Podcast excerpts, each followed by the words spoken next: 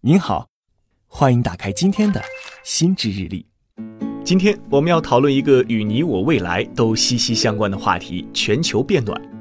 科技新闻杂志《新科学家》上发表的一篇文章说，如果人类不积极采取行动，那么到二一零零年，地球的平均温度可能会比工业革命之前高出至少四摄氏度。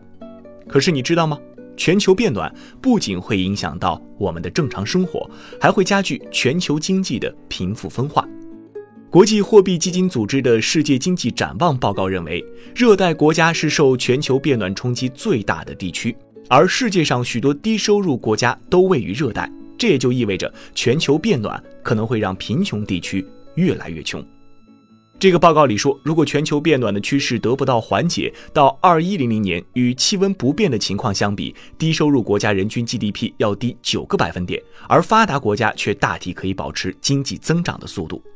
这背后的原理到底是什么呢？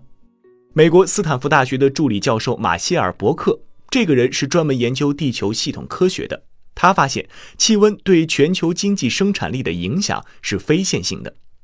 伯克分析了1960年至2010年这五十年里166个国家的经济数据和气温数据，发现年平均气温13摄氏度是一个分水岭。当一个国家或地区的年平均温度低于13摄氏度时，随着气温的上升，经济水平也会提高；而气温一旦超过13摄氏度，年平均气温越高，经济生产力反而会越下降。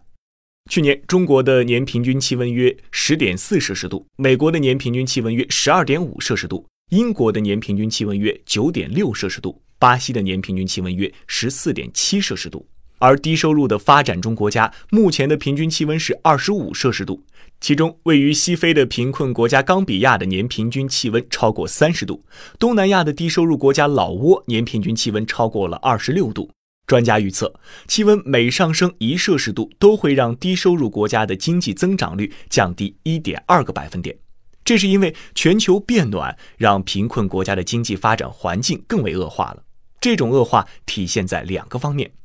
一个方面是低收入国家非常依赖农业、林业等产业，这些产业受气候影响比较大。随着气温的上升，非洲、东南亚等地区的农作物产量将明显下降，难以满足国内对粮食的需求。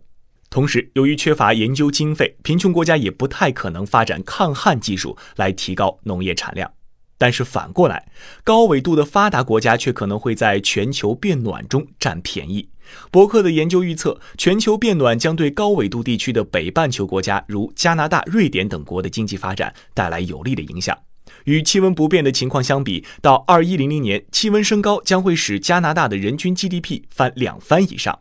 另一方面，低收入国家还非常缺乏应对自然灾害的能力。气温升高意味着天气系统中有更多的能量，因此全球变暖可能会带来更高频率的旋风、洪水、热浪和野火。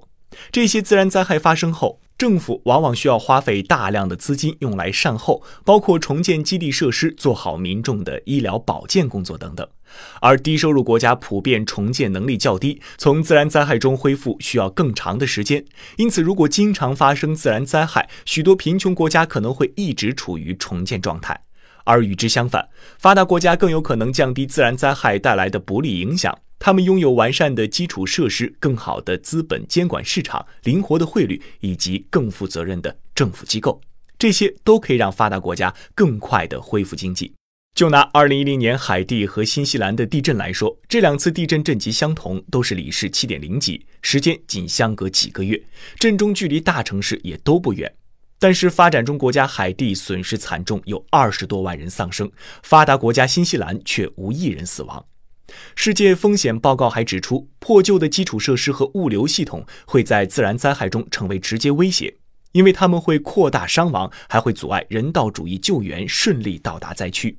而大部分南美国家和非洲国家都严重缺乏应对灾害的能力，许多地区都缺乏紧急逃生路线。比如，非洲每十万人只有六十五公里的公路，而欧洲每十万人则有八百三十二公里的公路，这将让非洲的灾害风险指数急剧上升。更糟的是，如果自然灾害发生后，发达国家的财政预算变得紧张，那么发达国家对低收入国家的援助也注定会有所减少，这会更不利于贫穷地区的灾后重建。因此，全球变暖会进一步加剧世界经济的不平衡。热带的贫穷国家可能会越来越穷，而高纬度地区的国家可能会越来越富。好了，以上就是今天的新知日历想要和你分享的内容。我是雨林，我在评论区等你留言。